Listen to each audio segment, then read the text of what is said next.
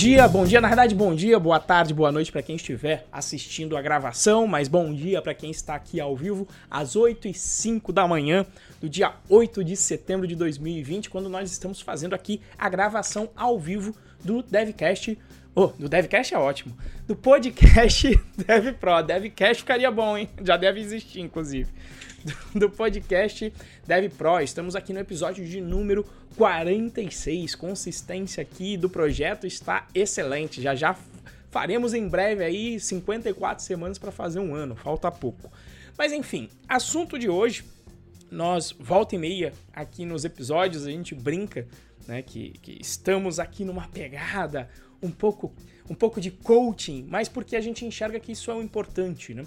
A parte tecnológica é importante pro, pro, para nossa área de tecnologia, mas entender também o lado humano, dito soft skill é importante. E hoje o, o, Moacir foi até uma surpresa para mim, ontem quando ele me passou, a, a, na verdade me passou até muito tempo, mas eu fui ver ontem no final do feriado. Mas o tema de hoje vai ser quais são os seus valores e inclusive pontos de como que isso é importante para você, para sua vida, dentro do seu trabalho. Mas como sempre, Moacir, dê o seu bom dia aí com os respectivos recados de sempre aí, por gentileza. Fala aí, pessoal. Bom dia, boa tarde, boa noite, boa madrugada para quem está nos acompanhando na gravação, né? Bom dia pro pessoal do chat. E vamos lá, né? Os recadinhos de sempre, bem rapidinho. Se você tiver aí no YouTube, por favor, Siga-nos, é, se inscreva, na verdade, né? E ative o sininho para poder receber sempre a notificação. Uh, dá um like no vídeo, que isso ajuda a, ao YouTube distribuir. A gente está quase, quase chegando nos 10k de seguidores. Falta 40, 30, alguma coisa assim. Essa semana aí, se tudo der certo, a gente vai atingir essa marca aí, compartilhar com vocês. Isso vocês ajudam muito a gente para isso, né? No nosso Instagram, o meu Instagram é o arroba o Instagram do Renzo é o arroba RenzoProBR. Uh, se você quiser fazer um curso de Python grátis, se você quiser aprender orientação objeto, como ela deve ser aprendida, se você quiser aprender programação procedural em Python, do jeito pythônico, é, acesse python.pro.br barra curso traço D traço Python traço grátis, é o melhor curso grátis do Brasil e grupos de discussão do Telegram, né? A gente tem o nosso galera traço Python, a gente tem o galera Python Pro, que é o bit.ly barra galera traço Python traço Pro, é onde a gente bate os papos, é, que a gente estende a, a, discussão que a gente tem aqui no podcast, que a gente tem lá nos vídeos do meu canal, todas as outras nossas mídias. Uh, você, a gente tem também, é, para acessar né, o Galera Python Pro, é bit.ly barra galera traço Python traço Pro, acho que eu já falei isso, desculpa. E o bit.ly barra galera traço, perdão, o bit.ly barra, barra Python traço Pro, tá difícil hoje, o feriadão foi meio, foi meio difícil aí, eu tô meio cansado, mas, enfim, bit.ly barra Python traço Pro, é o nosso canal no Telegram, onde a gente avisa de todos os nossos conteúdos. E bem, bem simples, assim, bem. É, é um canal que você se inscreve lá. Para quem não conhece o Telegram, o Telegram é maravilhoso. Ele permite criar grupos de discussões e também canais em que a gente simplesmente faz um broadcast, uma mensagem. E aí você vai poder ficar por dentro dos nossos conteúdos, não vai perder nada. Bom, é isso. Recados dados. Vamos ao que interessa. Deixa eu voltar aqui para a minha pauta. O que são valores, né? É, essa discussão, eu, a gente estava discutindo no podcast na semana passada e a gente começou a falar sobre isso. E, e assim, para quem não sabe, é, é, difícil parir um tema toda semana, né? Porque é, a gente fica muito no medo de tipo, puta, não vamos fazer um negócio repetitivo, né? Não vamos, repetitivo, não vamos ficar falando a mesma coisa sempre, né? Tal. E aí a gente tá. E eu tava falando, e esse foi um dos que surgiu na cabeça, assim, que eu falei, puta, deixa eu anotar agora, né? Eu anotei isso já na, no meio da transmissão da semana passada. E por que a gente tá falando isso, né? É, vou dar um contexto bem breve, né? Estamos assim, é, estamos passando por desafios, é, tanto, tanto na Python Pro quanto na Codivance, né? Tanto eu como o Renzo, desafios é, de, de, empresários, né? De tipo, puta, vamos montar uma empresa de fato, né? A gente é, é doido que, que, que, programava e se meteu a abrir empresa, fazer, foi fazendo tudo aprendendo como dava tal. E, sem, sem preparo nenhum, e foi desenrolando, né, no freestyle. E a gente começou a estudar muito. O Renzo, tinha, o Renzo já, já fez um, um, um, trabalho de coaching há uns dois anos, Renzo, um ano e meio, dois anos atrás, é, Isso, que a gente anos. já tinha tocado nesse, nesse assunto, né? Eu confesso para vocês que sempre achei esse papo uma babaquice, uma bullshitagem. Tava, isso daí não é porra nenhuma, para, isso daí, empresa só quer saber dinheiro no bolso e não sei o que e tal. E o que acontece? Quando você conversa com a máquina, você pensa isso. Eu, pelo menos, pensava isso, né? Que eu falava assim, para, que o meu negócio, o meu trabalho, que era um trabalho técnico, né? Era um trabalho operacional técnico. É sentar, escrever código. É... Eu não tinha que ficar lidando com gente. E aí, eu comecei a, a gente começou a estudar muito sobre gestão, né, nos últimos tempos. E, cara, todo lugar que você bate, eu estou estudando muito sobre gestão de empresa como um todo e muito sobre gestão ágil, né? Ágil do jeito certo, não ágil, é, esse ágil que o pessoal fala que é ágil no mercado, que ninguém é ágil porra nenhuma. É, mas a gente começou a estudar muito sobre isso.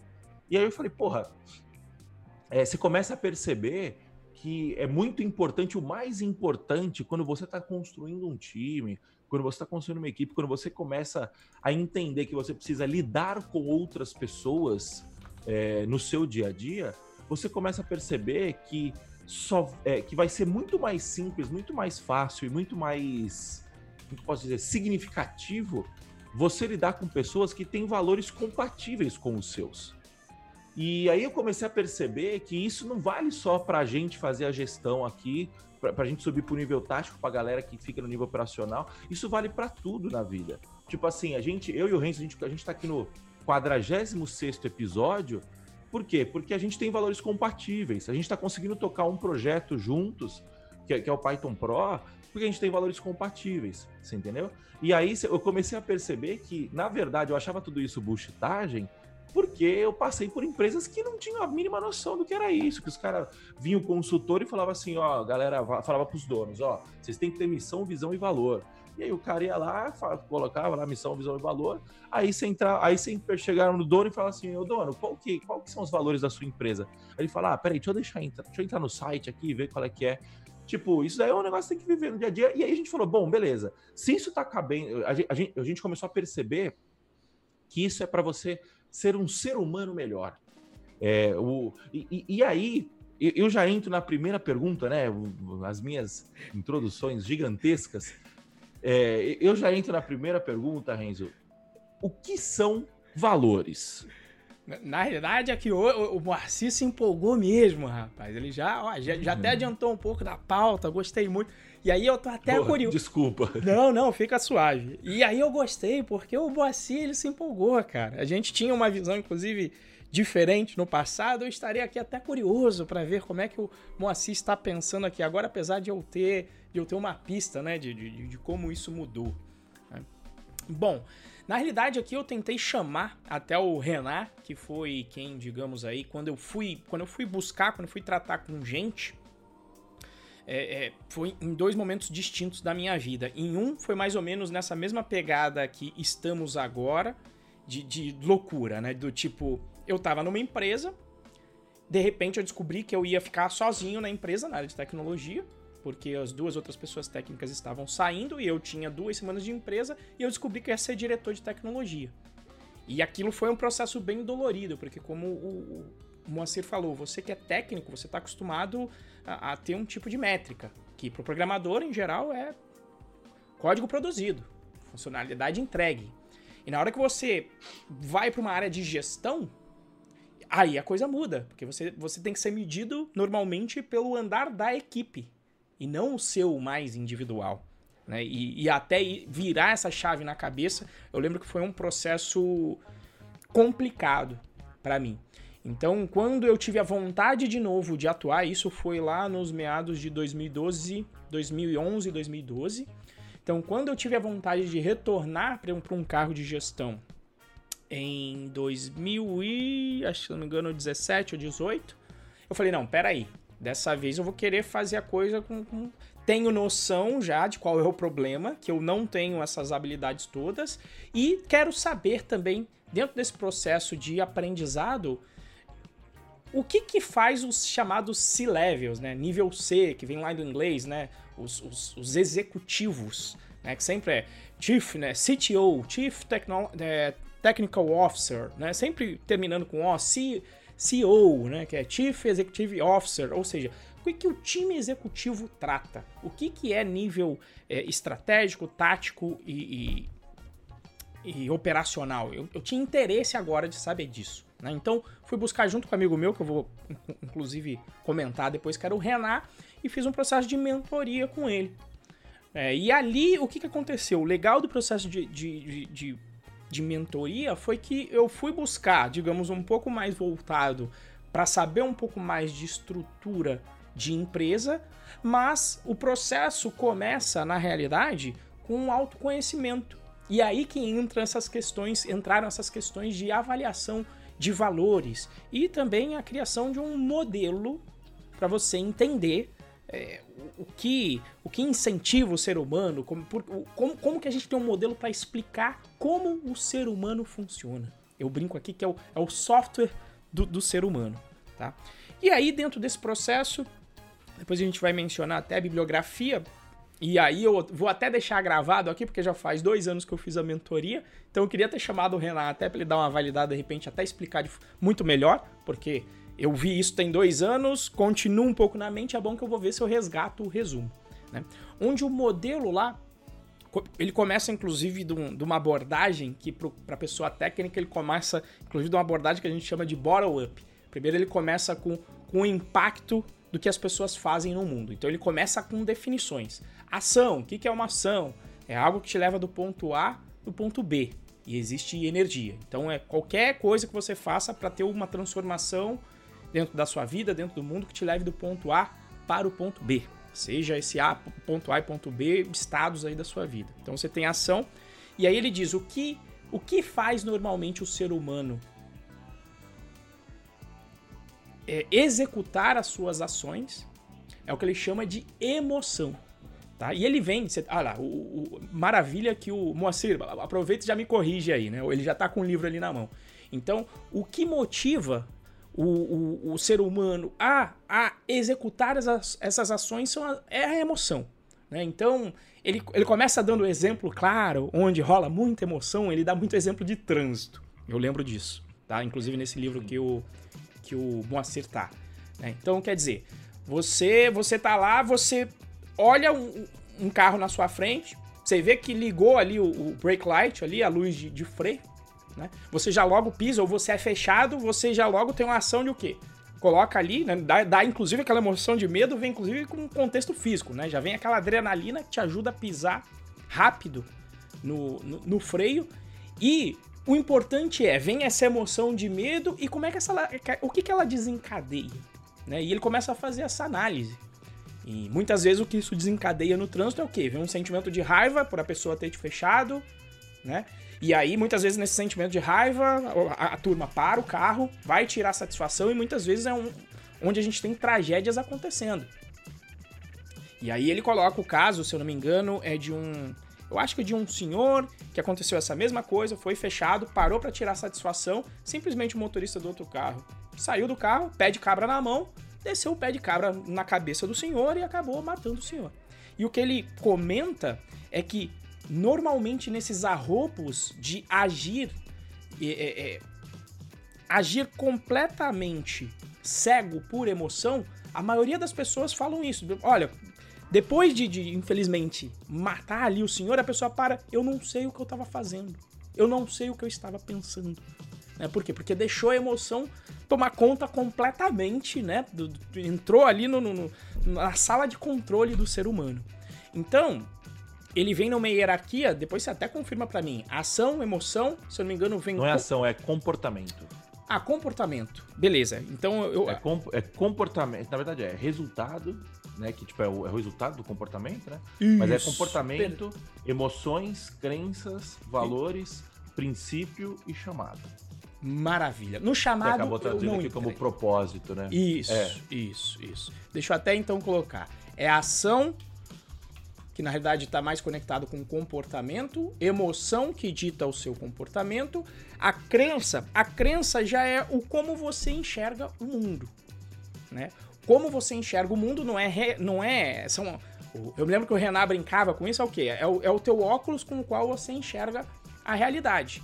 É a sua Sim. crença. E aí ele dá um exemplo de que, por exemplo, essas crenças, inclusive, te faz já sentir algum tipo de emoção, às vezes antes de que alguma coisa aconteça. Se eu não me engano, o exemplo que ele coloca no livro é o do telefone, né?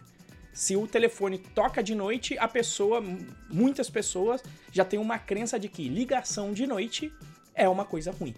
É alguém Sim. avisando de alguma desgraça. Então, ai meu Deus, o que, que aconteceu? Então, antes do fato acontecer e ela se preparar para efetivamente entender qual é o problema, sentir a emoção adequada e ter o comportamento que ela vai ter, ela já está sofrendo de antecedência. Meu Deus, ligação de noite só pode ser desgraça.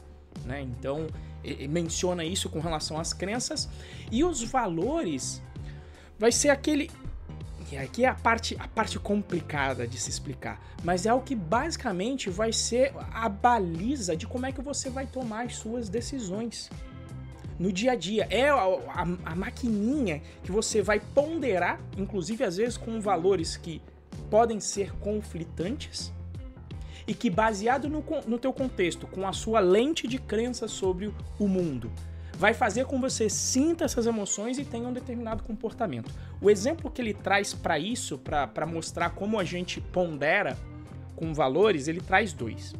Eu lembro que ele traz valor de segurança e respeito, né? Onde segurança, segurança, obviamente segurança física sua, tá?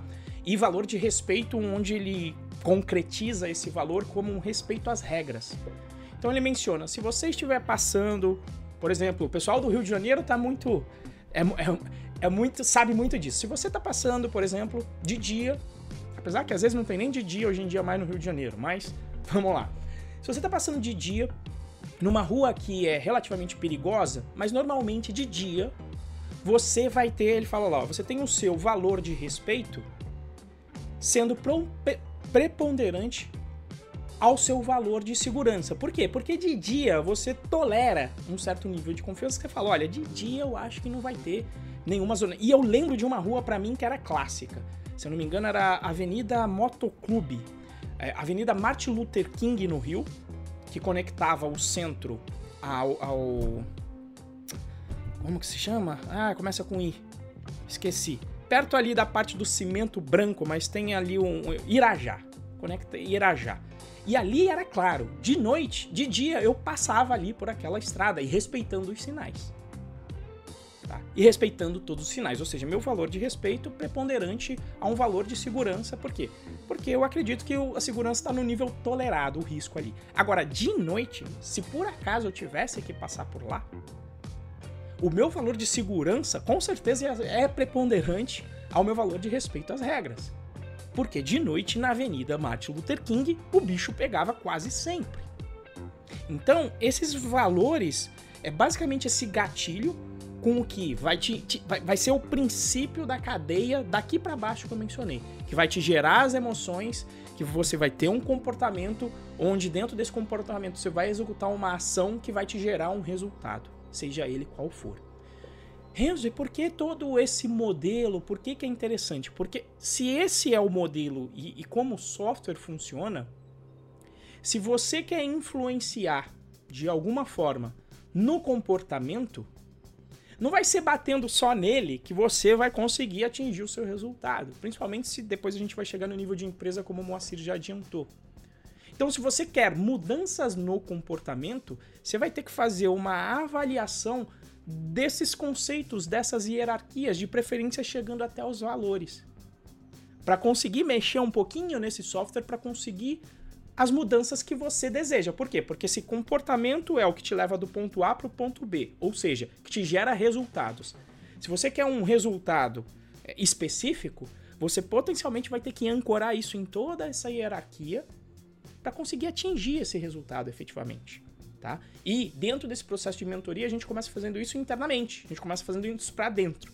Então, eu fui buscar, digamos, uma, uma, uma formação para entender o mundo empresarial, Mas o início e o princípio disso tudo, e é um princípio bem bacana do livro, vou trazer até o Boa aí para comentar um pouco sobre ele, que deve estar tá mais fresco na tua cabeça que você leu há, há menos tempo, é o que? Ele fala o seguinte, ó, se você quer liderar pessoas, a primeira pessoa que você precisa liderar é você mesmo. Se você não liderar você mesmo, não vai adiantar. Você não vai conseguir influenciar, você não vai conseguir é, se conectar com outras pessoas para, enfim, influenciar no sentido é, bom aqui, não é no, no, no, sentido de manipulação, mas de motivação e, e, e, de motivação, de entender as razões de por que, que as pessoas fazem o que elas fazem nessa forma mais profunda, tentando compreender melhor quais são os valores das pessoas, porque isso é o que desencadeia tudo aquilo que a gente falou: valores, crenças, emoção, comportamento e ação. Então, se você quer brincar com esse softwarezinho que se chama ser humano, tem um modelo para isso, tem um, um, um, certo manual para isso, é o ideal e você tem que começar aplicando em você mesmo. Esse é o princípio aí uh, do, do, livrinho que está na mão do Moacir. Moa, Diga aí, meu querido. É, eu acho que é, é, é, é justamente isso, né? É você ter, ter, essa noção de como o software funciona, né? E, e entender que, tipo assim, é, é, é que isso é um, é um é assunto assim que se, gente, que se deixar a gente vai até amanhã, porque é algo. tipo assim, a, a, gente já gostava, a gente já gostava de hackear software. Há um tempo atrás a gente gostava de hackear software. Quando a gente viu que dá para hackear a gente mesmo, é, no, nossa mentalidade, o nosso software, né, que é o, é o nosso forma de pensamento, é um assunto que a gente acaba se interessando muito mais. É, eu, eu, eu, vou fazer o seguinte, eu vou fazer a próxima pergunta e eu acho que a partir da próxima pergunta a gente já consegue é, encaixar né? mais a discussão. né? Beleza, você explicou para gente o que, que é o, o que, que é o, o que são os valores, né? E agora explica para mim, por favor, por que, que os valores são importantes, né? A gente já começou a falar um pouco disso, mas vamos, vamos de fato entrar nos pontos da nossa pauta aqui. Por que, que os valores são importantes? Então, por que, que os valores são importantes? É, primeiro de tudo, como eu falei, se você quer atingir um determinado resultado, é, se pautar entendendo esse software, você consegue, como o Moacir falou, dar uma hackeada, que seria na realidade fazer ajustes no seu comportamento. Então, para fazer esses ajustes no comportamento, é bom que se conhecer dentro dos seus valores. E aí eu vou dar um, um, vou dar um exemplo de cunho pessoal, tá? Um exemplo muito claro. Inclusive tem um nível a mais ali, né? É, eu não cheguei no nível de princípio no do Binato. Além dos valores existe o chamado propósito. Tá? E o propósito, qual que é a diferença de um propósito para um valor? O propósito não tem negociação. Você não negocia com outros valores. É tipo, esse é o propósito, esse aqui não tem negociação. E é um processo de autoconhecimento grande. Então, por exemplo, propósito para mim, propósito para mim de vida é família. Tá? É família. Então eu sei que falou em família não vai ter negociação com valores, etc. Vai ser família em primeiro lugar, fato. Zero negociação. Então o que acontece? Eu lembro que eu tava. Eu estava, inclusive agora por conta da pandemia, dei uma. Aliás, por conta de pandemia e ter pego Covid, eu voltei a ficar um pouco sedentário. E eu lembro que estava muito difícil eu conseguir acordar de manhã, né? É, estar presente de manhã para fazer o meu exercício. E eu lembro que nessa época eu estava justamente fazendo a mentoria. Qual foi o processo de, do que eles chamam às vezes até de ressignificar? Porque de início você está pensando, não, eu quero correr porque eu quero estar saudável. Tá bom. Mas qual é o valor do Renzo que isso atende? Então qual que é a sacada? É fazer uma ancoragem em valor, em propósito, para te motivar mais a fazer aquilo. Então eu pensei, peraí, meu valor é família. Quero passar muitos, muitos anos felizes e saudáveis com a minha família. Logo, o que, que eu passei a fazer quando eu estava acordando? Em vez de ficar pensando de, óbvio, é difícil porque você está com preguiça, etc. Tem tudo, tem tudo. Toda preguiça, aquele friozinho, você não querendo ir, o seu corpo está dizendo para você não ir. Né? É, é não natural para qualquer animal gastar energia. Mas qual é a ancoragem de propósito e de valor? Cara, eu quero ter uma vida saudável com a minha família. Eu não quero estar obeso e não conseguir brincar com os meus filhos, sair com a minha esposa, fazer viagens que normalmente necessitam de um certo, né, de uma certa energia física. Então eu passei a acordar todo dia com muito mais plausibilidade, é, com muito mais frequência. Ou trazendo para um valor que é forte meu, integridade. Integridade para mim é uma coisa que quando eu firo a minha integridade pessoal, é, isso me faz muito mal. Então o que, que eu faço com isso? Como é que eu hackeio? Se eu quero fazer alguma coisa, eu prometo para as outras pessoas. Tá? Como, por exemplo, esse podcast aqui que está acontecendo há 42 semanas, que a gente faz às 8 e 5. 8, oh, perdão, 46, obrigado, amor. Que a gente está fazendo há 46 semanas, por quê? Porque nós prometemos que nós íamos gravar isso, como é o Café com Python. Então, e, e, vocês acham é fácil? Apesar que cada vez tem ficado mais fácil, mas não é simples acordar em 46 semanas, sempre ao mesmo horário, 8 e 5 da manhã, acordar 7 e 20 para tomar meu banho, ou as, algumas vezes 6 e meia para correr antes de tomar meu banho. Vir aqui, tá de banho tomado, estar apresentável para gravar isso aqui para vocês. Então, é importante esse autoconhecimento de valores em um primeiro momento para você atingir os objetivos, digamos, pessoais que você tem. Tá? Pessoais, quem sabe, quem sabe até profissionais também. Se você quer mudar um comportamento, entender essa cadeia, entender como o seu software funciona, quais são os seus valores, para entender o que vai te motivar, o que vai gerar o comportamento que vai gerar o resultado que você espera. Então acho que essa é a primeira grande importância. E depois isso tem uma conexão a fundo. Moa, quer falar um pouco sobre isso? Não, toca aí. Se for, se for pra te interromper, pode tocar. Não, não, aqui eu já, já, já vou. Ah, vou passar então. Dentro do. De, vamos lá, dentro do. E por que, que isso é importante de atitudes, etc? O que acontece? Essa evolução de conhecimento, de crescimento humano, isso é bem bacana depois no livro que a gente vai colocar, ali no modelo do pensador que a gente vai colocar, que o Moa já trouxe como. já até pegou ali na mão. Ele faz uma analogia histórica. Uma analogia não, mas um estudo histórico interessante com relação às empresas também. Onde é que entra a empresa com relação a tudo isso? E o, o Moacir já tinha até adiantado, né? Missão, valores que agora as empresas têm. De onde vem este movimento? Tá? Então ele faz uma análise histórica para você entender de onde vem, qual é a importância disso. Qual é a análise histórica dele? Nós viemos aí, mundo, digamos aí, pré-revolução industrial, onde você tem um mundo de escassez. Não, não, não tínhamos um, um, os meios materiais, não tínhamos, não tínhamos sequer meio de subsistência para todo mundo, não tinha comida para todo mundo, certo? E num ambiente como esse, ele coloca qualquer empreendimento que você abrisse ia funcionar. E o mundo, além de tudo, não era tão dinâmico. Você ter ali alguma disrupção em tecnologia era absurdo. Quer dizer, se você pega alguém, sei lá, de 1200 e transporta para 200 anos depois, não ia ter assim algumas, né, de 1200 para 1400, não ia ter assim um absurdo de evolução tecnológica. Agora, imagina se você pega alguém agora de 1900 ou pega 200 anos para trás agora, de 1820 e transporta para o nosso ambiente de agora. O ambiente agora é, é, é muito mais transformador em nível de tecnologia. E o que, que ele coloca com isso? Quando você tinha um período de escassez grande, qualquer negócio que você construísse dava certo. E mais do que isso, como a tecnologia não evoluía tanto, você conseguia gerir essas empresas num processo que se chama de comando e controle. Você tem algum termo aí, Moa, que você foi buscar, não? Não, não, o comando e controle é, é, é bem depois ainda. O... Ah, primeiro ele vem o que? Caos aí, eu, eu nem lembro.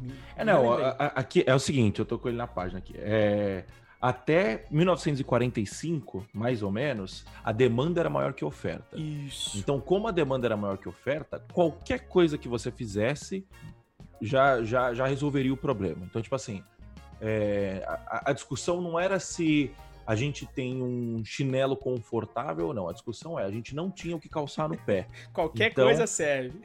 Aquela havaiana branca, é... velha, velha fuleira que tinha. Não, isso nem existia, nem existia ainda. nem existia, era, era, antes disso. Então, antes de, antes de 1945, mais ou menos, né? A demanda era maior que a oferta. É, de, entre 1960 e 1970, a demanda ficou igual à oferta. Então, o que aconteceu? É, a, o, o empreendedor, não sei se o empreendedorismo, né? Mas o, a iniciativa privada e a pública também, ela conseguia suprir as ofertas básicas do ser humano, né? Então o ser humano, se a gente pegar lá a pirâmide de Maslow, que eu não lembro exatamente qual é o, o a, a, base da pirâmide já estava sendo suprida. Necessidades fisiológicas, a primeiro nível. Então, é, a base da pirâmide já estava sendo resolvida. É, a partir de 1980 e 1990, a demanda começou a ficar menor que a oferta. É, então, a variável empresarial virou valor agregado. Antes era só economia de escala. Então, tipo assim, a gente tem a, a demanda é igual à oferta, então vamos só escalar para atender mais gente, né? A partir do momento que a demanda fica menor que a oferta, você já precisa começar a pensar no seu, no seu produto, no seu serviço, no que for, é, para que ele gere um valor agregado para o cliente. É, então, por exemplo, eu não quero simplesmente me alimentar, eu quero me alimentar com alguma coisa que eu goste, com alguma coisa que eu sinta sabor, é, esse tipo de coisa, né? É, não sei se estou dando exatamente os exemplos certos, mas que eu, que eu lembro Sim. que eu lembro mais ou menos, né? Aí a partir de 2000 até 2011, não, não, só quero um carro, né? Agora eu quero um carro bonito, eu quero um carro com, com um design que reflita isso. a minha personalidade, né? Exato, exato. Então, é, a partir de 2000 e 2011, a demanda ficou absurdamente maior que a oferta, ficou absurdamente menor que a oferta. É, maior que a demanda ficou menor que a oferta. É isso, né? Isso, isso. Então, a demanda ficou absurdamente menor que a oferta. Então, meu, a partir do momento que você é, você não tem mais, tipo assim, agora você as pessoas não sabem mais se elas querem um carro. Você entendeu? Tipo assim, a pessoa já quer se locomover e ela tem tanta oferta é, a partir de, de, de, conseguir se locomover, por exemplo, que ela pode querer um carro, ela pode querer pegar um Uber, ela pode querer é, não, se, não se locomover e ficar em casa. Bike então, sampa, é, é absurdo quando você vê as opções. Isso. Então a variável ela começou a ser novo modelo de gestão. É, então você, tem, você começa a ter um mercado absurdamente competitivo, né? É, em 1980, 1980 e 1990 é, era tudo muito segmentado, era tudo muito de nicho, né? Então em 60, 70 o cara queria vender arroz, ele podia vender qualquer arroz que ele quisesse e acabou. Em 1980 e 90 o cara já, já não, não, eu vou me especializar em vender arroz integral, por exemplo, porque existe uma demanda específica para arroz integral. É, em 2000, entre 2000 e 2011, você tem um nível de competição absurdo. É, e aí, quando você tem um nível de competição absurdo, você a, a, a, gente começa a entrar numa fase que somente o comando e controle não, não, não, o que é comando e controle? Né? Comando e controle é uma, uma pessoa, de, um chefe dá uma ordem e um funcionário cumpre essa ordem. Né? Como se uma máquina esse modelo, fosse isso, pega, esse pega o Charlie Chaplin, né? Charlie Chaplin é o, é o, caricato disso lá, quando ele vem no, naquele filme. O, aperta, ele... o apertador de, de, de, de parafuso, parafuso, né? É isso. Quando, quando você vive num, num, num cenário em que a, a, demanda é igual à oferta, ou a demanda é, é um pouco menor que a oferta, mas você, você consegue resolver isso segmentando, nichando, você tem um, uma estrutura é, empresarial que cabe o comando e o controle porque é, você ainda tem muito mercado. Tipo assim, entre aspas, é fácil dar lucro. Você entendeu? É, quando você vai, quando você vem para 2010 até hoje, até os dias de hoje, né? Você tem uma demanda muito, muito, muito, muito maior que a oferta. O que acontece é que você precisa se tornar competitivo como empresa. E quando você precisa se tornar competitivo como empresa, você precisa é, ter times que produzam resultados. E ter time que ter time para ter times que produzam, que produzam resultados, a gente não pode mais ficar no comando e controle, porque o comando e controle não funciona mais. E aí o que acontece? Você precisa trazer mais autonomia para as equipes e trazendo mais autonomia para. E como que você traz mais autonomia para as equipes? Trazendo equipes que, que, trabalhem e colaborem entre si. E como que você faz isso? Cruzando valores. Tendo valores que faz sentido. O que, que você acha, Renzo? É, é, é, é nessa linha que você queria prosseguir? Perdão, perdão. Me, me, me refaça de novo que eu estava respondendo a Val aqui. Demanda, oferta, demanda é muito maior que oferta. Isso, isso. A demanda sendo muito maior que a oferta, você, você tem uma competição muito grande. E para você ter competição muito grande, você precisa ter equipes que produzam resultados muito rápido e com muita consistência. E o comando e controle não cabe mais em cima disso. Isso, isso. E, e aí você precisa começar a ter times que, que, que primeiro, tenha clareza no, na sua, na, nos seus valores, para que você consiga se aliar com pessoas que tenham valores parecidos com os seus e propósitos parecidos com o seu.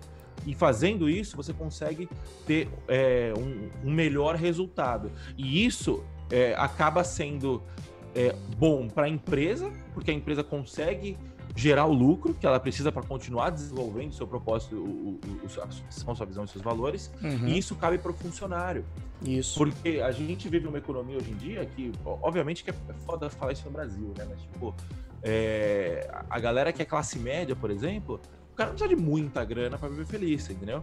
E aí o cara começa a entrar numa pilha de tipo assim, não, peraí, é, o dinheiro não é mais tão importante para mim, porque com uma quantidade ok de dinheiro, eu supro as minhas necessidades básicas. Então o cara vira e fala assim, não, eu não preciso mais é, eu, eu, eu, não, eu, não, eu não vivo mais para ganhar dinheiro. É, a, a, agora eu quero viver para atender o meu propósito. E é o que a gente passa em boa parte no mercado de TI.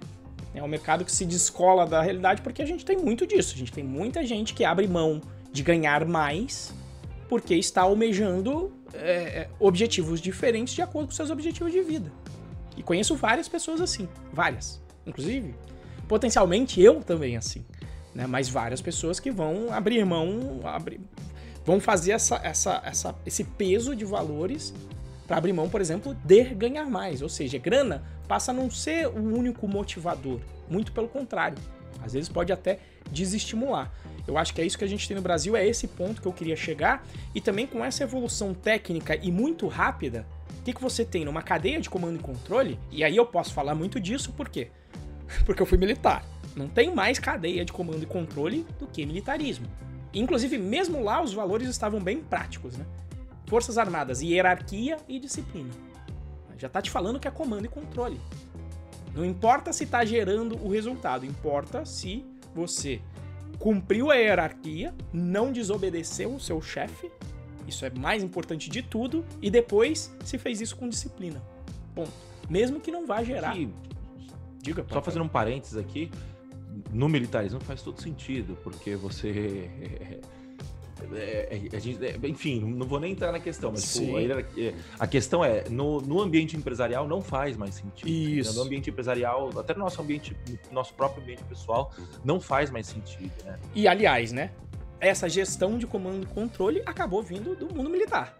Né? Hierarquia, sim, sim. disciplina, organograma que existe e deve existir, mas a, a flexibilidade disso eu me lembro quando a gente fez um sistema era cabuloso. A ordem tinha que fazer realmente, eu quero conversar com meu par aqui do lado. Ele tá aqui na sala do lado. Só que no organograma ele não tava. Eu lembro que a gente tinha que fazer, a, sabe, a, para informar a pessoa, a gente tinha que fazer a cadeia inteira. Ir até chegar no, no chefe, no chefe em comum, que se fosse o chefe da, da organização inteira demorava pra caramba, para depois descer e, e, e a mensagem chegar onde deveria chegar. Então esse modelo funciona como o Moacir falou, no momento, escala industrial, o mundo não muda muito. Então, se você tem padrões, é muito bom, você vai crescer em escala, só que não vai funcionar para agora. No mundo em que muda demais, em que a demanda ela é muito menor do que a oferta, você precisa que as pessoas realmente comecem a, a, a, a se autogerir, a ter um norte e poder ter um espaço para manobra.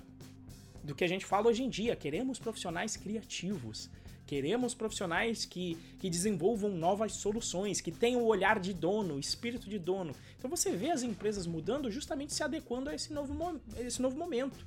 Inclusive do ponto de vista também de, de trabalhadores. Na área de TI isso é muito claro. Tá? Então é esse alinhamento entre é, valores pessoais seus e valores das E da onde que vem, né? Eu acho que era a grande coisa. Eu me lembro que quando eu falava com o Moacir antigamente, depois você me fala se mudou, Moacir. Você fala, o objetivo da empresa é dar lucro. E eu falava, não, essa é a condição necessária. Mas o objetivo dela não é. E foi interessante que agora a gente estudando, qual foi um dos objetivos da empresa? A gente, normalmente, o objetivo de uma empresa é atender aos seus donos. É atender as a vida dos seus donos. Então é muito natural se os donos se preocuparem hoje se preocuparem com isso, de que? De que a empresa potencialmente vai espelhar, pelo menos se o dono tomar conta realmente da empresa, que a empresa venha espelhar os valores do dono. só, só fazer um, diga, ponto diga. aqui, né? Eu continuo pensando da mesma forma que eu, que eu sempre pensava. O que eu vejo de diferente hoje é que hoje em dia existem empresas e empresas. Entendeu? Então, tipo assim, é, um Itaú da vida. Qual que é a função do Itaú da vida? É, é distribuir dividendo para os seus. Isso. Para os seus, é, seus acionistas, entendeu? É, então, assim, o, eu acredito que eu acredito que o propósito vamos colocar diferente então eu, eu, eu, enxergo que hoje a empresa possua um objetivo e um propósito que se reflete no, no, nos donos é, que acaba verdade, o contrário, acaba né? sendo é. é que o dono tem um propósito que acaba sendo refletido na empresa eu, eu concordo com isso hoje o que eu duvido são do propósito de muitas empresas, de muitos donos de Ah, sim, perfeito, né? E eu me lembro que com o Moacir, quando o Moacir me colocava esse termo, eu sempre falava para ele, não, é tipo, se o objetivo for lucro, né? Esse é o bem. Se o objetivo da empresa for lucro, e esse é o valor que tá lá em cima, pode ser que os fins justifiquem os meios. E tudo bem, é só um valor. Você vai falar, aqui o meu valor é lucro. É, tudo bem não, né? Sem, tipo assim, não cabe para nós, mas isso, se couber para outra pessoa. Isso, não, tudo bem que eu tô dizendo, não, eu não estou fazendo aqui um juízo de valor, não existe valor Sim. ruim, é, ruim, bom, etc, né? Depende de cada um, qual é o valor que cabe com você. Então, como eu sei que o meu valor é integridade, a forma para mim cabe. Qual é o exemplo que eu dou? Dei esses dias, inclusive, quando eu tava conversando aqui com uma pessoa para trabalhar com a gente como o meu valor é integridade, a forma com que eu vou fazer isso importa. Se fosse lucro, na hora que eu fosse vender o curso do Python Pro, por exemplo, o que, que acontece muito? É o curso é, é, é de back-end.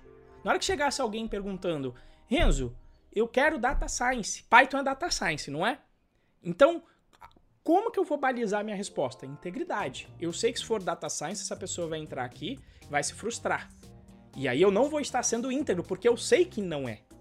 Não é Python, não é Data Science, em particular o Python que eu vou ensinar aqui dentro. Aqui dentro vai, vai estar bem, vai se sentir bem quem? Quem estiver buscando engenharia de software. Quem estiver buscando é, programação back-end em Django. Essa é a pessoa que não vai se frustrar. E sabendo disso, se o meu viés for lucro, falar, não, entra aí porque você vai gostar. Por quê? Porque, beleza, vou vender mais, eu sei que vai ter uma galera que vai que, que, que, vai se frustrar, mas não vai falar nada, não vai pedir o dinheiro de volta e eu vou lucrar mais. Seria um pensamento se o meu valor for lucro, resultado. Agora, como é integridade, eu falo, não. Como eu tenho dentro da minha integridade, tem lá, né? tratar os outros, tem um outro que eu gosto que é, seria reciprocidade. Eu também eu quero tratar o outro como eu gostaria de ser tratado. Então, eu ofereço o máximo de informações possíveis para a pessoa tomar uma decisão é, bem tomada, com o máximo de informações possíveis. Então, como é integridade, a forma com que eu vou realizar esse lucro importa. E aí, na hora de contratar, uma pessoa que é orientada, cujo valor dela seja resultado, resultado, resultado, independente de integridade, essa pessoa ela vai estar infeliz na minha empresa. E eu vou estar infeliz com ela também na minha empresa. Por quê? Porque na hora que ela tomar essa atitude, eu vou, vou querer corrigir na marra, né? Se for o cara do controle lá, vai falar, porra, já te falei que não é para fazer isso. E, e onde o problema está onde? O problema está lá no início. Não ter identificado durante o processo de conhecimento que o valor daquela pessoa é outro. Ela está focada em lucro, ela está focada em. Deixa eu ver aqui, eu, o que, que eu tinha? Integridade. Pronto, a parte de não ser íntegra, ela está mais focada em resultado. Esse, esse acho que é o, é o, exemplo mais claro que tem. Né? E aí eu, eu brinco, eu sempre levei com um extremo pro Moacir, que era: se o objetivo for lucro, potencialmente a gente pode entrar no ramo de tráfico de drogas. Vale entrar? Potencialmente para mim não, porque integridade, dentro de integridade e segurança e família, né, que é o meu propósito, eu não quero arriscar ser preso e, portanto, não conviver com a minha família e não ser um pai de família. Então, para mim não faz sentido. Resultado traficando drogas, mas tem um monte de gente que faz sentido esse resultado e tá lá, onde o valor da pessoa tá mais ali no resultado, porque realmente é um é um ramo com altos lucros, mas o, o, valor deles ali de família e segurança potencialmente ficaram lá para baixo. E tá tudo certo. Tá tudo certo para mim, Renzo. Não tá certo pro Estado que vai correr atrás dessa turma. Mas essa. Não é que tá tudo certo, né? Sem julgamento. Isso, sem julgamento. Eu não tô fazendo julgamento de valor. Mas é um peso que até o bandido tá fazendo, certo? Todo mundo tá fazendo isso. Beleza. Para mim compensa mais eu arriscar. E aí você pode ter as um milhão de explicações possíveis. Pode ser a única saída. É, eu não acredito nisso, porque justamente já morei em, em bairro em bairro em que as pessoas não eram abastadas e a maioria não trabalha no tráfico, no tráfico de drogas. Certo? Ou seja, o valor dessa galera, mesmo ainda na pobreza, é o valor de tipo, não, peraí. É, tem um valor de segurança aqui. Eu sei que entrar pro tráfico, eu, eu a, a, chance de eu ser preso ou ser morto é grande e eu, eu tenho um valor importante aqui para isso. Né? Principalmente se, se for família, com certeza você não vai entrar. Porque normalmente quem acaba sofrendo desse processo todo de, de tráfico de, droga, de, drogas é a família. Mas eu só quero trazer um exemplo uh, muito aqui, muito. Não vou dizer não real, mas bem extremo para exemplificar isso. Moa. É, eu acho que. Acho que é isso. E, e eu acho que o, o, principal é a gente entender.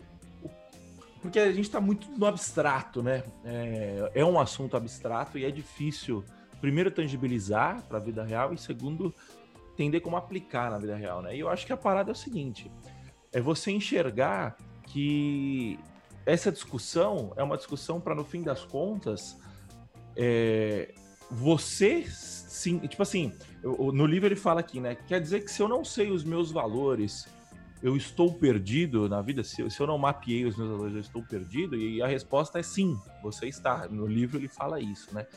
É, e eu, sim, concordo. É, é, é, que acho que os valores existem, né? Você só não, não os mapeou, mapeou, ainda, né? Mas acho que é importante por quê? Porque, porque senão você cai no, na situação que eu caí, por exemplo, que é, eu, eu, eu sempre tive aversão, aversão a trabalhar em empresa grande. Sempre tive aversão a trabalhar em empresa grande. E todo mundo fala assim, porra, mas e aí, se os caras te oferecessem um puta salário para você e tal, não vou. Não vou por quê? Porque me fazia mal. Todas as vezes que eu trabalhei em empresa grande, eu me grande, média, me fazia mal, principalmente porque porque é, era, era um comando e controle floreado de ah, você é autônomo, eu vou te, eu te deixo você tocar aqui do jeito que você quiser, e não sei o que, as nossas, a, nossa, a nossa missão é essa, os nossos valores são esses. E quando você ia ver, era tudo bullshitagem, era tudo da boca para fora.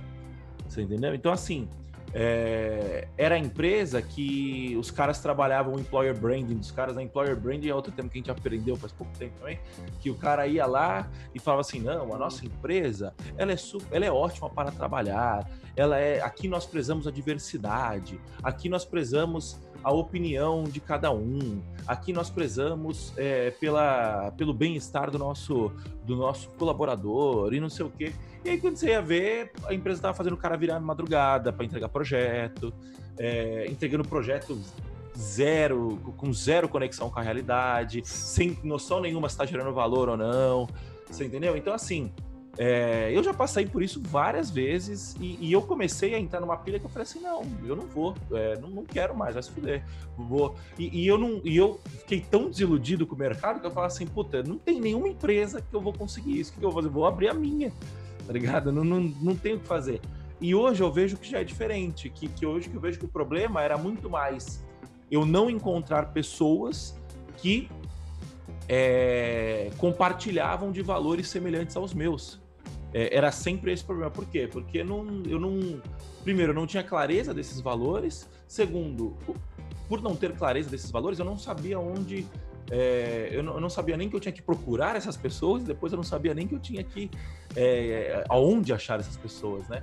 É, então, aí que aconteceu? Quando que mudou a minha cabeça? Quando eu conheci o pessoal do Welcome to the Jungle, foi lá que eu conheci o Renzo, foi lá que eu conheci Augusto, foi lá que eu conheci Henrique, foi lá que eu conheci o Alface, que tá aqui na nossa. que, que deve ter mandado, mandou no começo, já deve ter saído fora. É, Daniel Bastos, que tá sempre aqui com a gente. O Ronaldo, que trabalha com a gente hoje.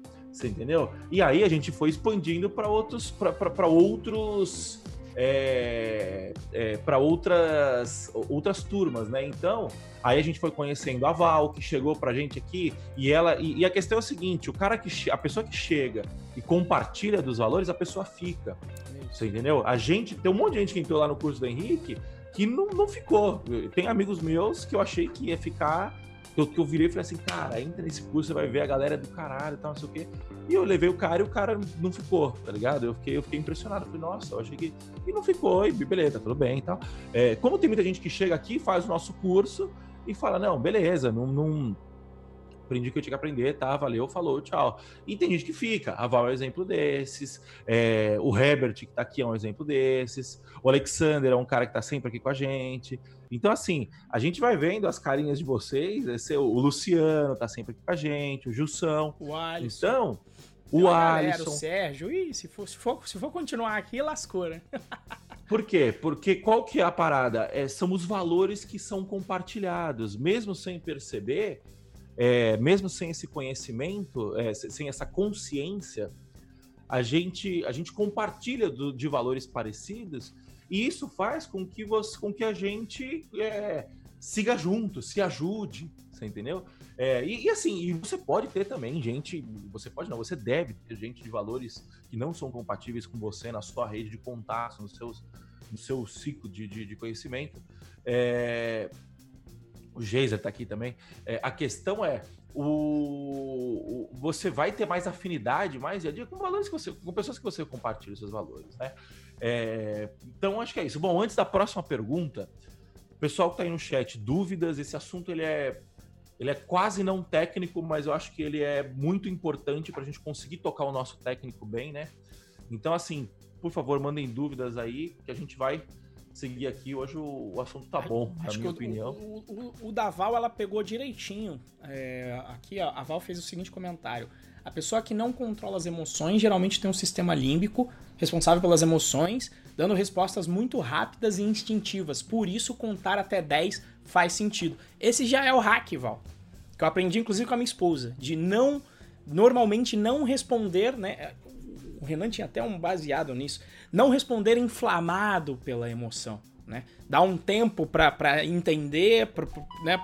justamente pro límbico, beleza, tô sentindo a emoção, mas não vou agir agora, completamente inflamado por ela. Vou dar um tempinho para entender, para mastigar, para conversar depois de uma forma mais racional, inclusive depois de fazer uma análise para dentro de por que que aquilo me deixou com raiva, por que que aquilo é, é como é que eu posso mudar para que isso não aconteça mais e depois vir conversar mais baseado um pouco mais em razão, porque normalmente as respostas rápidas, baseadas em emoção, como eu, o exemplo do trânsito é básico, né? Qual que era o hackzinho? O hackzinho, eu não sei se é no livro que ele fala, ou se, não sei se foi nesse ou se foi no outro, Moa, você que leu há pouco tempo, você deve lembrar, ele fala, por exemplo, no trânsito. Considere sempre que a outra pessoa tá com uma, com, com, com uma mulher grávida correndo pro hospital.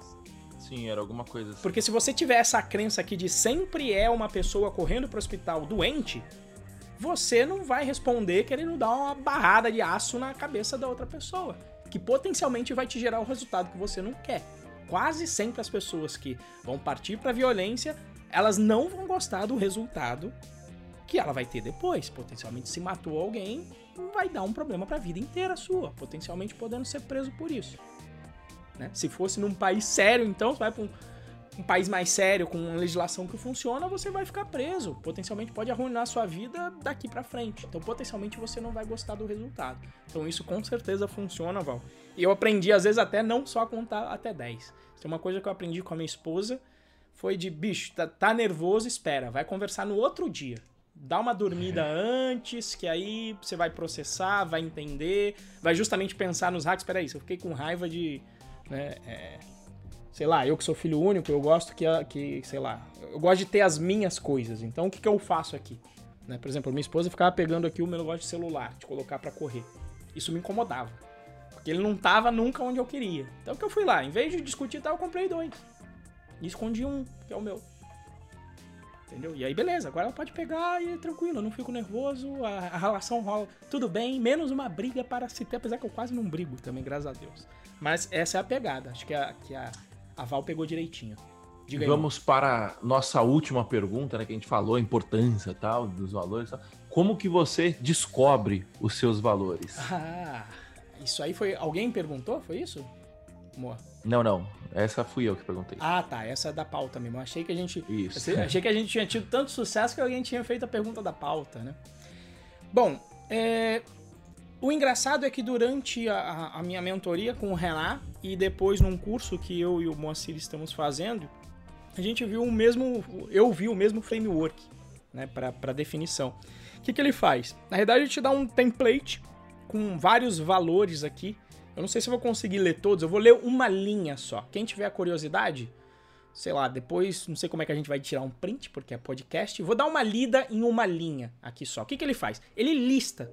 Tem vários valores aqui. Nem sei quantos tem. 1, 2, 3, 4, 5, 6, 7. Não, tem bastante. 8, 9, 10, 11, 12, 13, 14, 15, 16, 17, 18. 18 vezes 5, então vai dar 90 e o comprometimento lá em cima. Ou seja, tem uma lista aqui de 91 valores. Quem tiver curiosidade depois, de repente a gente deve. A gente deve encontrar isso online e acho que de repente dá para colocar no link aqui da descrição. Tem o modelo do pensador. Ele e o modelo também? do pensador tem outra, tem outra forma de, de, fazer também. Tem. Que é mais simples. Dá pra gente passar aqui, eu vou passar depois. Mas passa aí, aí passa parte. aí. Esse daí foi a, a, forma com que eu fiz na mentoria. Ele te lista aqui, ó, 91 valores. Vou ler aqui uma parte, ó. Comprometimento, adaptabilidade, energia, ouvir, estabilidade, equilíbrio, fazer a diferença. Então eles pegam esses 91 e ele fala, ó, circula os 20 mais importantes. Depois circule os 10. Depois circule os 5.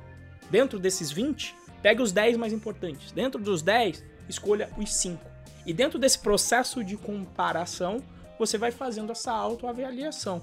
Inclusive, esses valores podem variar com o tempo. Tá? Obviamente que meu propósito de vida não era tão família quando, quando eu ainda era novo certo? Antes de eu construir a minha própria família, tá? Então, esse é uma metodologia. Diga aí o do, do livro, Mo.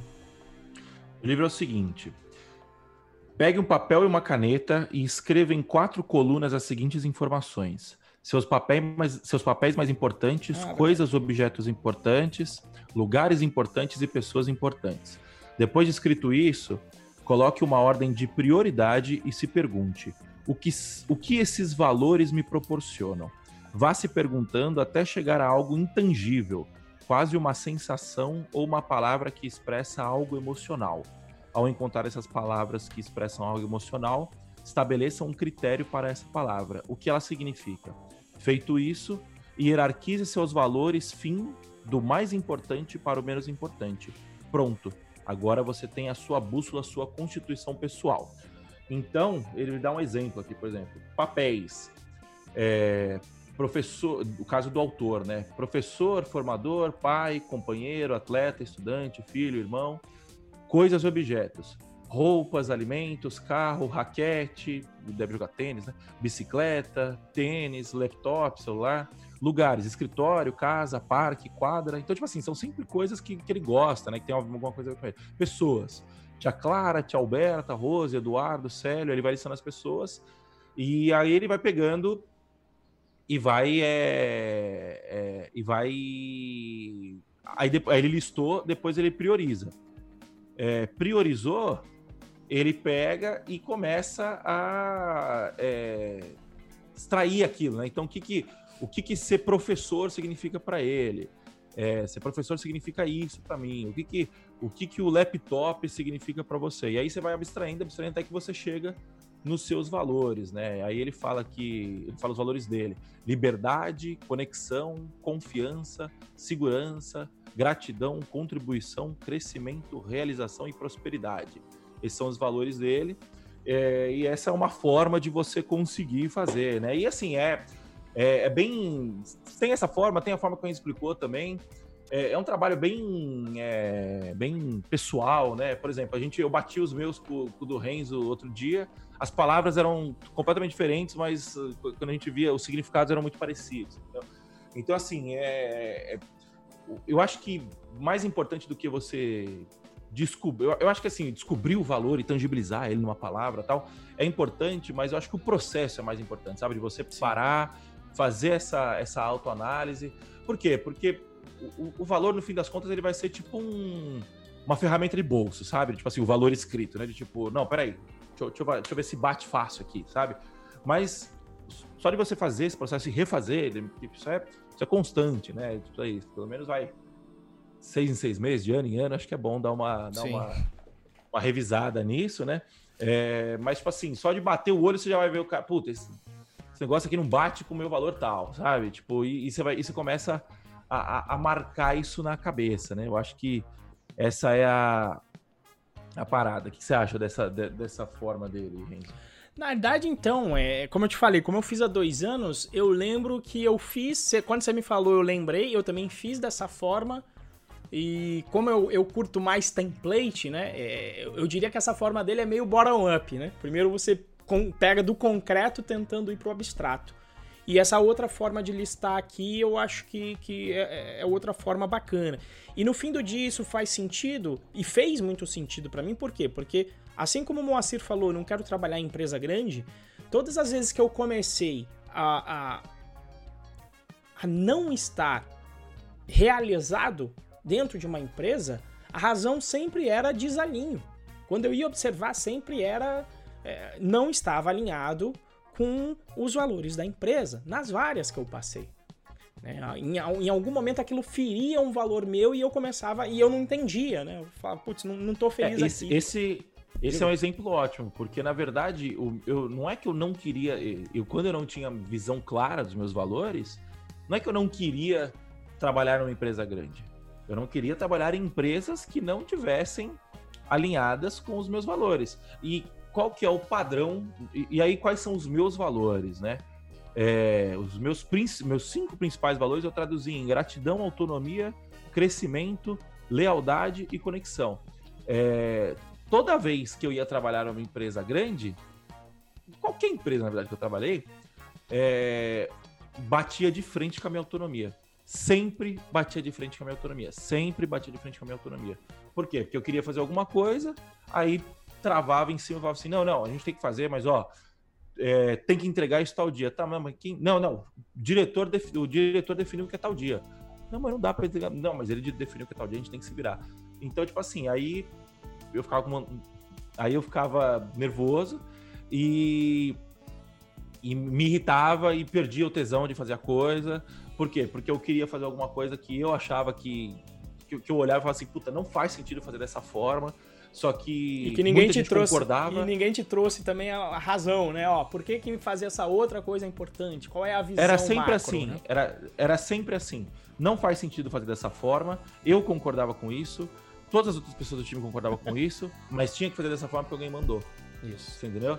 E aí eu falava, e aí isso batia comigo sempre, você entendeu? E, cara, já, já rejeitei salários grandes para a época que eu trabalhava, assim, para minha idade, para porque não conseguia, não aguentava isso, não tinha paciência e continuo não tendo. Você entendeu? Então, assim, mas hoje é muito claro isso para mim, você entendeu? Então, é, dependendo, da, dependendo, dependendo da empresa, eu nem bato papo mais, eu nem converso. Não, legal, tal, sei o quê. Por quê? Porque eu sei que vai ser diferente. Você entendeu? Eu sei que, que, que não vai bater com a, com a, com a ideia geral, você entendeu? Uh, bom, o, o Wagner perguntou. É, eu acho que ele falou pro Renzo, né? Os valores aqui citados estão 100% conectados a princípios, usado como sinônimo ou vai além? Qual é a diferença de valor e princípio, Renzo? Então, Wagner, como eu falei ali em cima, é, digamos que valor você negocia, que foi o exemplo que eu dei do carro. É, você negocia a segurança com respeito, nesse caso, né, dependendo do contexto. Agora, o princípio é um troço ainda mais profundo e muito difícil normalmente de você chegar. É algo que você não negocia de jeito nenhum, não vai ter um valor que você vai negociar acima disso. Né? É, por exemplo, o meu é família, tá? É integridade eu, eu, tenho um valor de integridade forte, acho que é o, que é o meu primeiro normalmente vem integridade. Mas o propósito é família. O que significa que não vai ter negociação. De repente eu posso não ser íntegro se for em favor Isso. do meu propósito. De repente eu posso abrir mão de resultado. Princípio, é princípio, oh, não propósito. É, perdão. Eu não vou abrir mão de princípio aqui. Então, se o princípio, apesar que princípio e propósito estão muito ali, né? Mas não tem negociação, sacou? Eu vou abrir mão de resultado em empresa se for pela minha família. Não, mas na minha visão, o propósito é diferente do princípio, que é o seguinte: o propósito Digo. é onde você quer chegar, mais ou menos, né? Então, você não vai abrir mão da sua integridade para chegar onde você quer chegar. Entendeu? Eu acho que, tipo assim, acho Sim, que, eu acho de acordo com o princípio, né? De acordo com é, o princípio. O, tipo, você não vai abrir mão do princípio. Isso. O propósito, eu acho que ele é um. Ele é tipo assim. um objetivo que tenha relação com seus valores ou com seus princípios. Mas o, princ o princípio é pré-condição, o propósito é onde beleza, você quer chegar. Beleza, eu, eu é isso. dessa forma. E, e, é, existem aí diferentes ainda, diferentes ainda análises sobre isso. Mas, por exemplo, como família é meu princípio, não tem negociação. Então, eu vou deixar de ser íntegro, eu vou abrir mão de resultado na empresa só pela minha família. Quer dizer, alguém passou mal aqui, pô, foda-se o trabalho. E tem gente que vai ser o contrário. E tudo bem. São, são apenas como. Não, meu princípio é meu sucesso profissional. De repente você pegue. Potencialmente, pode ser que um, um atleta olímpico vá abrir mão de família para ter o sucesso profissional dele.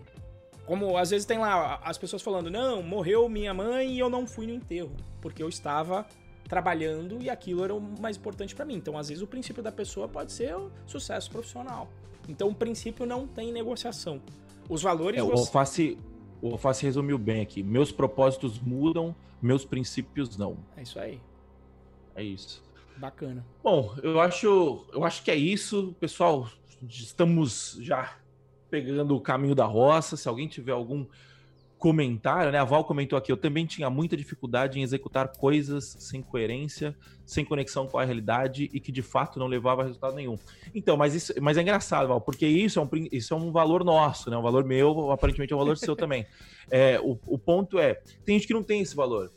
Então, por exemplo, eu tenho, eu tenho amigos, um amigo específico, não vou citar o nome dele, que ele trabalha num lugar que as decisões são completamente desconectadas com a realidade é, e, e, ele trabalha, ele, ele tem muita coisa ali que ele faz e não concorda, mas ele faz e ele não se incomoda com isso. Por quê? Porque os valores dele são outros. Ele, ele, ele, ele dá muito mais. É, ele dá muito mais valor para para ele poder se divertir com os amigos dele, para ele poder. Pra ter uma segurança, é, uma estabilidade. Uma segurança, exatamente.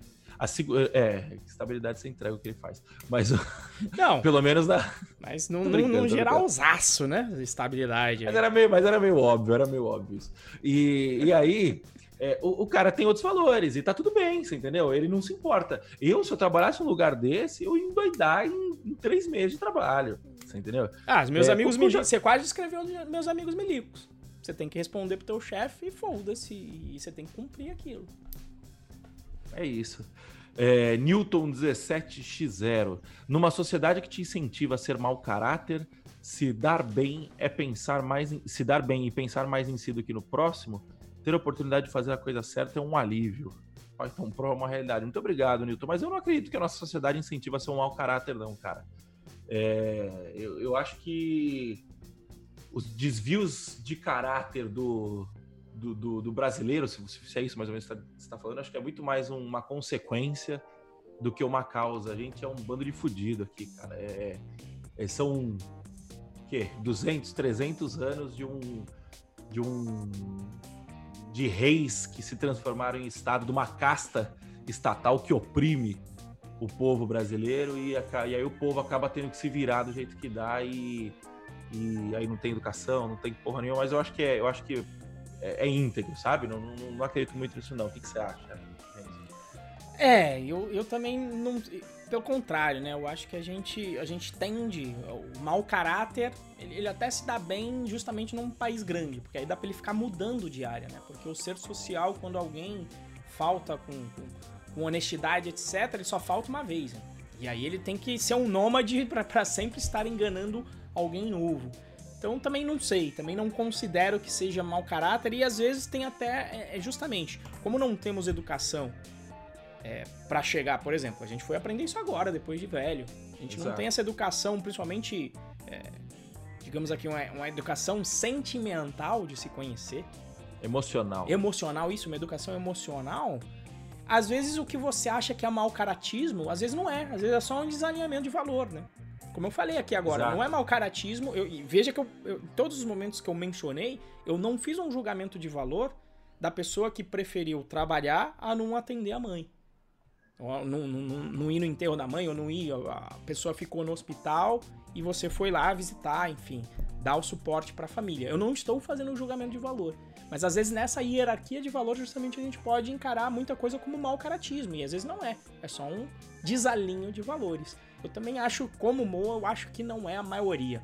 Né? Eu acho que. É, ele falou: o exemplo, governador do Paraná é um ótimo exemplo. Mas aí a gente tá falando de outra história, Isso. né? A gente tá falando de político. Isso, eu acho que eu, eu acho que não é maioria, né? E... Quando eu falo, quando eu falo a galera, eu falo é a turma, é o povo. Não é o. Não, o, cara, o cara passou pro lado do Estado, obviamente, tem muito servidor público, que, tem muito não. A maioria dos, servidor, dos servidores públicos, eu tenho a crença muito forte de que são pessoas honestas, são pessoas de valor. Obviamente, né? Não, não, não é. O, servidor público tem valores completamente diferentes dos meus. Uhum. É, estabilidade e tal, isso aqui são, são, valores que eu não tenho. Mas eu, eu, eu, tenho certeza que a grande maioria é honesta, assim, entendeu? Porque são trabalhadores, tá quando, a gente, quando a gente fala de, de, filho da puta, é um cara que é. Foda ficar falando isso. O, o, o, o governador, eu acho que ele teve, engolir, ele teve que engolir muito sapo e, e prestar muito favor para chegar no cargo de governador. Você entendeu? Então, se você falar para mim, ah, esse cara é uma boa pessoa, tal, não sei o quê, eu já não ponho minha mão no fogo, tal. Não posso estar errado, mas, mas enfim, é o, o que eu quero dizer é o seguinte: o, a, a máquina, né? Tipo assim, os, os, os, poderosos da máquina são eles que oprimem a gente, né? Porra, agora você vai falar assim, sei lá, o, o professor da escola estadual. Ele é um servidor público e ele é um fudido igual a gente, você entendeu? Assim, não, não, não é, obviamente que não é só isso, né? Mas, enfim, o... É, é, é, o que o Posteraldi falou aqui. 90% de políticos tem lá do Lomal. A gente tá falando de político, não de servidor público. É, e, e aí, para finalizar aqui o nosso papo, né? E não, não cair muito, porque a gente tá caindo no julgamento também. Eu acho que um ponto importante é a gente evitar julgar, né? É, é, porque a gente não sabe, cada um tem um contexto único e a gente não sabe quais são as decisões de, de que levam a pessoa a fazer tal coisa, né? Enfim, eu acho que é, é importante a gente é, não ter essa mentalidade, tipo assim, ah, o, o mundo incentiva o mau caratismo. Não, tipo assim, dane-se o mundo, você entendeu? O que, que você tá fazendo por, por, por, você, pelos seus pares? qual, qual é o tipo de gente que você está andando, quais são os amigos, quais são as, as, suas discussões, entendeu? Eu acho que isso é mais importante. E, cara, e se o mundo tá torto, tipo, beleza, você tem controle. É aquele negócio, né? Se você quer mudar o mundo, mude a si primeiro. Eu acho que esse é o ponto. É, bom, e para finalizar, recomendações, né? É, o Renzo colocou aqui a mentoria do Renan o, mito do empreendedor e, um curso, e o curso que a gente está fazendo, que é o EAG do, do Marcelo Germano, é, eu acho que eles têm contexto, a gente, a gente não discutiu a pauta antes, né? Eu acho que eles têm contexto da gente indicar, mas eles são muito focados para empreendedor. O, a mentoria do Renato até que, até que não, né? A mentoria do Renato é mais focado para liderança, sim, né? Sim. Mas o, o, curso, o EAG, que é o Empresa Autogerenciável do Marcelo Germano, e o Mito do Empreendedor, eu acho que são mais focados a quem tem o objetivo de empreender, de abrir uma empresa de fato, né, tal. É, é... Ou, que quer entender também isso que a gente está falando, porque quando você também entende esse processo de valor, não fica só como responsabilidade do RH ver se você tem os valores, você começa a fazer o inverso também. Você começa a procurar as empresas que. Exato. Que, que, que parece que têm os mesmos valores que você. Né? Por exemplo, acho que não vai rolar de um vegano trabalhar num, num, num matadouro. na Friboi. Vai, vai ser uma coisa assim muito cabulosa, tanto para ele quanto para a empresa. Então você já pode se adiantar e conhecendo esse universo, entendendo essa nova gestão, entender quem está atuando com esse tipo de gestão e entender os valores da empresa antes de colocar o pé lá. Pra você entender, não, aqui não, não vai ser bacana, eu não vou me adequar aqui. Então você fazer esse processo de entrevista para entender esses valores, né? Porque eu não duvido, por exemplo, se a gente fizesse isso na época que você estava infeliz, né, moço? Durante o processo RH, você falou, oh, quais são aí o missão, visão, valores? Como é, como é que estão os valores? Quais são os valores da empresa? Se a pessoa tem que ir lá no papel para ler, então você já sabe que ali... É. A, não, e outra, ali só tá escrito na parede, né? Isso, e nessa época também eu não tinha a mínima noção disso. Eu trocava Exato. de emprego porque alguém me indicava, eu trocava, eu trocava de emprego pelo salário, tipo, assim, eu ganhar mais tal. Eu não pensava no que, que eu ia enfrentar pela frente, entendeu? Sim. Hoje em dia eu vejo que é muito mais complexo, né? Com certeza. É, mas enfim, assim, é, o Renan Machado, o, o, Instagram dele é arroba Machado Renar, é, é arroba Machado a... Renardi. A desgraça é que Renardi, é, o nome dele é, bravo, né, cara? É, a gente tinha que juntar nós três. É Renardi, Renzo, Moacir. É só. É, As nossas mães não, não, são, não são tão. Pra você foi tranquilinho, né? Ó, vou colocar o link aqui no chat. Tranquilinho se eu tivesse nascido em 1950, né? Enfim, é, esse é o link aí, o, o Renzo colocou no, no chat. E o, esse livro aqui, ó, Modelo do Pensador. Esse aqui, esse livro eu acho que ele é um pouco mais. Ele é focado em liderança, mas acho que ele é muito mais é, focado em autoliderança, vamos colocar assim, né? Tipo assim, ele é o primeiro, ele, ele, é o passo que ele fala assim, bom, beleza, vamos descobrir como que é você, eu vou te ensinar como que você se descobre, e depois disso você vai e aplica isso com seus liderados, né? Eu acho que é isso, beleza? Pessoal, muito obrigado pelo papo no chat. Eu acho que o assunto hoje foi muito bom. É, obrigado pela participação. E é isso. Muito obrigado, até a próxima e valeu, tchau, tchau. Falou, galera, tchau, tchau.